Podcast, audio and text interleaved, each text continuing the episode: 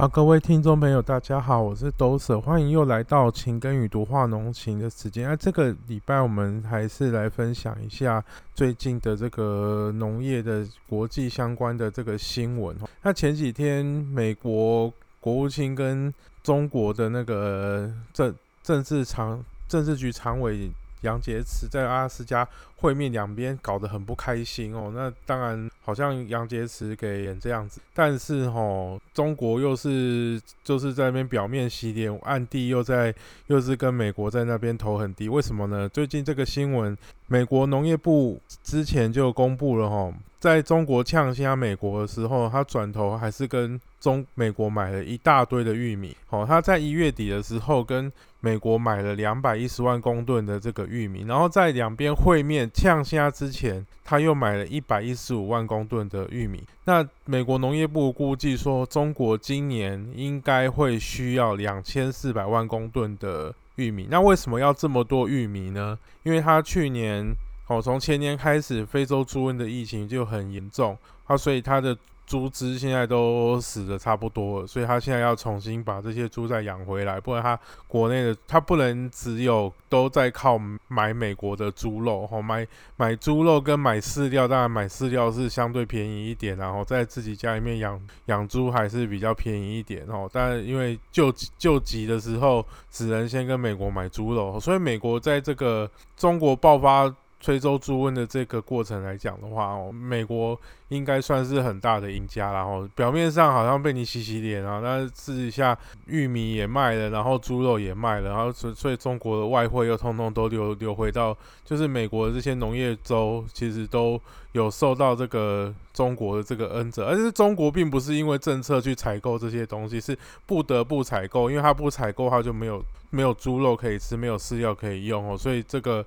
然后又中国又呃，除了国内没有粮食之外哦，他们的气象单位哈，其实跟台湾的状况很像，然后他们的气象单位也估计说，今年的上半年哦，会是一个严重干旱的这个情况，不是只有台湾没有水而已哦，中国对面的中国也是处处于一个没有水的状况，因为从去年的下半年就因为也没。我们没有台风，中国那边也没有水，没也没有很多的水哦。他们的水，他们的那个水的储库存也是逐渐的在减少哦。所以在预期干旱的这个情况之下，它必须要再多进口很多的粮食，因为它本身的粮食生产也可能会出现问题哈。那这是美国。在跟中国贸易战延伸到新一任的总统的时候，他其实后续还有一些，但在这个应该不能算贸易战的部分啦，因为非洲猪瘟并不是美国丢给中国，而是中国自自己管理不好所造成的。那另外一个关于美国的重要法案，其实这个很重要，不过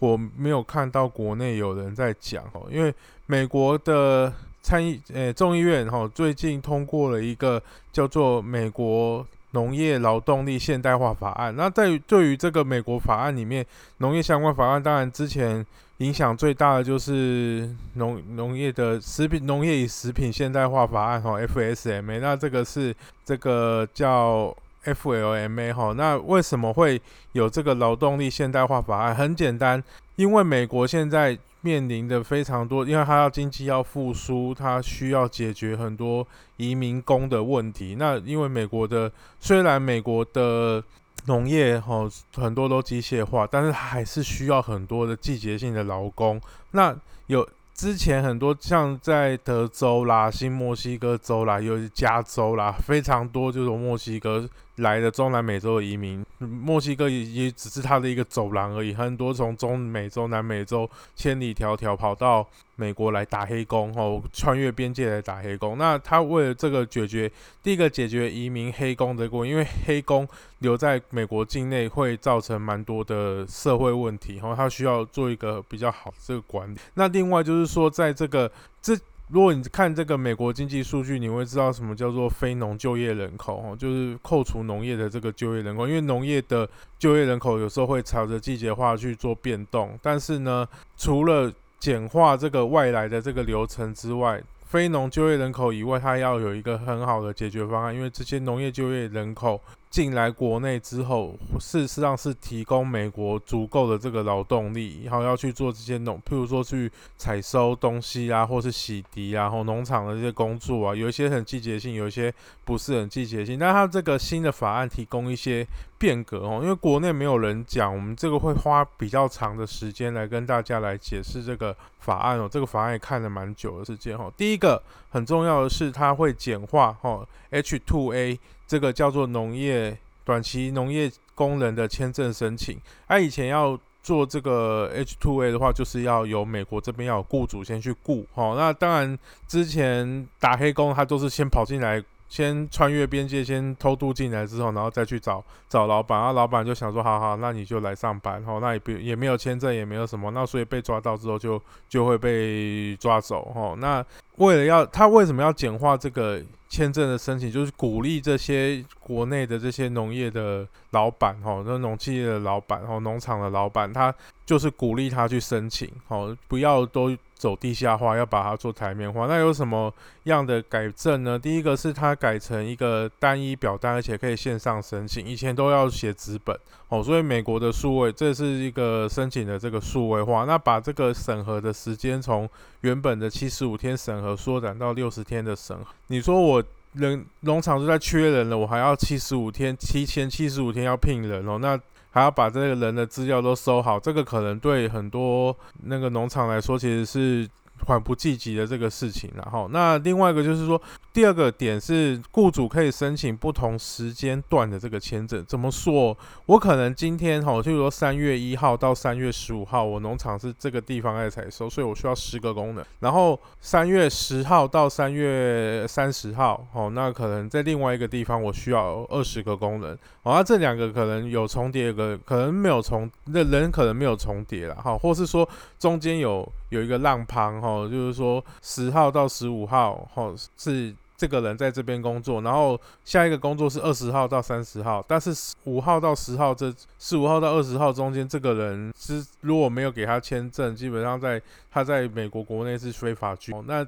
但是他这个申请来说的话，他现在就把这个申请段都就简化，说你可以同时以前的话，雇主他要你这个时你一个时间点一个萝卜一个坑，你这个时间点要请多少人，这些人的资料通通就是一张表单，然后下一个时间点就是另外一张表单。他现在不用，他现在就可以通通填在，就跟我们呃如果说专案管理在填那个甘特图一样，就通通把甘特图通通填满，然后一起送出去。吼，所以对雇主来说是比较。友善哈，那接下来第三个啊，它是简化这个 H2A 的签证，它需要有一个招聘模式。以前是规定说，这个雇主必须要。在报纸上面，他们很规定哦。一开始说要在又在 newspaper 上面，就一定要在新闻媒体上面，而且是实体的新闻媒体上面要刊登好招财的广告。所以你就看美国很多小小广告的这些东西，就是我们以前跟台湾很多什么身份证挂失什么分类广告都一定要你一定要看这个广告才确定说啊你是有在招东西。哦，那这个。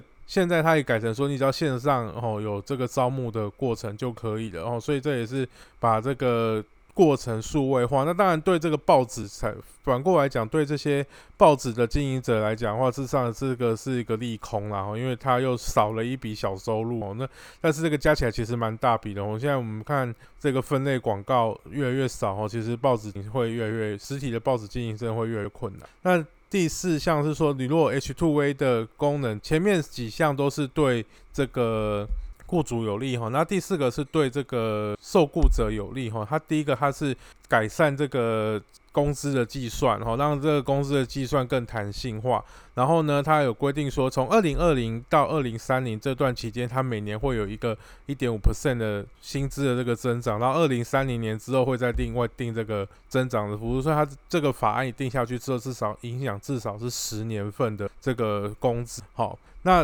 第一个是所谓的 H two A 的。签证的影响哦，其实这边影响就已经很大了，尤其是在签证的申请的难易度上面哦，就会鼓励这些雇主哦多去用正式的签证去申请工人进来，而不要说哦都打打黑工。第二个是这些工人进来美国国内之后哦，农场当然你不能叫他在旁边露营啊，你会给他盖房子住，就是换会准帮他准备宿舍，但这些宿舍其实对农场的主人来讲，他有时候可能在镇上租一个地方，或是你盖一个宿舍，通常是会自己盖啦，因为很多农场事实上离居非常非常遥远，你进来你没给他地方，你不可能叫他去。当然有很多时候这个住的地方很差，啊就要去住谷仓或者什么那。当然，这个现在来说的话是影响这个劳工权利，所以这个美国农部在订定这个法案的时候，他有在说他要改善这个劳工住房的成本。那这个成本主要是针对雇主哈，他要降低你。如果你是现在有已经有自己有这些宿舍啦哈，或者是说你要新盖啦、要改建啦哈，他都提供了一贷款哦，就从这个法案里面提供了贷款出来，还有补哈，让你如果要装修、要要新盖哦，都会有这些。相关的金金额可以去补助，然后让这其实他是为了什么？就是为了说让这些劳工进来美国国内在工作的时候，他可以有一个比较良好的工作环境。那他让他的这个住比较没有问题，不要说都睡干草。这当然你说这真的假的？我说有时候真的生活，不要以为美国就是都生活的很好哦。很多乡下农场的地方，事实上有时候劳工生生活的地方还是很。那第三个是。哦，第三个大点是要降低整体的诉讼成本，因为很多要打官司，哈，这官司事实上呢，对劳工是比较不利的，因为他劳工这个移民工在美国境内，他基本上你要找到一个律师，哈，帮他打官司这样很难，而且很贵，让移民工根本负担不起，所以有时候就是会被这个雇主剥削。那我们要怎么样去解决这件事情？他之前有一个另外一个法案叫做《季节性移民工人保护法案》。那这个里面，当然这个包括涵盖的部分就是包括制造业。哦，那他现在这个新的这个劳工现代化法案，他把这个季节移民功能法案的保护范围延伸，他就引用过来。好，然后他把大部分的不，比如说劳资纠纷啊，哦，或是这个聘期啊，或相关的这些资遣费啊这些。法律问题，他从本来你要上法院去做诉讼，就改成用调解的方式来解决。那这个争端解决机制就变得比较简单，实际上也可以吸引说你很多移民他进来国美国国内是他需要一个保障哈。那最后一个是他希望去满足这个全年度的人力需求，因为美国当然希望说你人进来你。进来之后，你有一个工作在国内，我他当你农场没工作的时候，他会不会？我们希望他他希望有一个比较周年的工作，因为劳动力进来，哦，美国现在是缺劳动力的这个状态，哦，那第一个是这个满足人力需求的小项里面，第一项是我觉得大家听到会非常非常开心，哦，这个法案增加了绿卡的数量，哦，每年增加四千个绿卡，哦，让可以来在美国做长久的居住，哦，但是这个绿卡呢，要抽有那么简单吗？可能没有那么简单，因为这个都是基层的劳动力。哦，那我们台湾人如果要去争取这个四万个绿卡，可能比较困难一点哦，因为台湾人吃苦耐劳的程度现在逐年的在降低。哦，那接下来是它会有一个畜牧业或非畜牧业，它授权这个各州的政府哦去做去呃授权各州的政府去。做这样的一个发行哦，这个就会本来这个 Visa 都是这个签证都是一年一年在发哦，那他现在这个法案就是有说如果可以，如果适合的话，他可以授权发三年的 Visa 哦，那就是一次就才可以在国内工作三年，因为很多畜牧业哦，他每天在照顾牛什么，他其实你不可能有时间一年到你叫他先回国内，然后再申请，然后。在刚刚讲申请六十天，然后再过来，因为这基本上对于这个劳工来讲，然后跟我们台湾现在外籍移工的这个状态其实有点相似，然后所以他现在用复数年的这个某 visa 哈，让如果这个移工他真的工作表现不错，他就用这样的一个方式，让他可以长久的在美国国内工作，其实对企这个企业的稳定经营稳定来讲，也是一个好事。然后好，那美国的这个新闻哈，我们大概就讲到。这样，那我们就回来看，哦，日本这边有几个新闻哈。第一个，呃，都都这边日本的新，呃，日本的新闻就比较科研部分哈。第一个是这个杨，日本把洋桔梗的洋桔梗是一个花哈，那台湾的主要的生产的地方，大概是在新港乡哦。我们台湾新港是洋桔梗生产最多地方，啊也有出口去。啊，日本自己的洋桔梗也很多。那日本把洋桔梗干嘛了嘞？他把它的全部的基因体解读完成。那所解读出来有两千诶两万七千个基因，所以这两万七千个基因，每一个基因代表什么意思？哈，它每一个组合可能会产生怎么样的？最后出来外面的花会变怎么样？哈，什么性状、开花的时间啦，吼，然后它的植株的大小啦，这些通通都解读完毕了。好，所以之后当然这不一定是要做基因改造，哦，那。你可能是在做传统育种的情况之下，在杂交的过程之中，它就可以利用分子育种的方式，然后可以我就加速，因为我就知道有哪几个基因我必须要先斗在一起，所以我就可以快速的筛选出杂交完之后这几个基因有的，我就先拿出来啊，就可以节省很多的人力啊。因为洋桔梗现在在日本也是非常大量的生产中哦，所以它现在。在洋桔梗的研究上面，吼，就算是迈进了很大的一步。好，那第二个，你讲到日本，就想到什么？日本的最重要的农产品其实就是米。好，那日本在呃，日本的米其实有很多地方可以，就是很有名啊。你有可能想象说什么月光米，就是想那日本的三重县哦，不是台湾的三重。我们上一次那个和牛故事有说三重，三重，这又跟三重有三重县吼，它。在三重县，它有一个玉米的品种叫做三重之梦，哈。那三重之梦，它这个品种是是蛮健壮的这个品种，但是玉那个水稻在这个生长过程之中，它常会有很多的病害哦。那我们常听到就是稻热病哦。那抗稻热病的品种现在。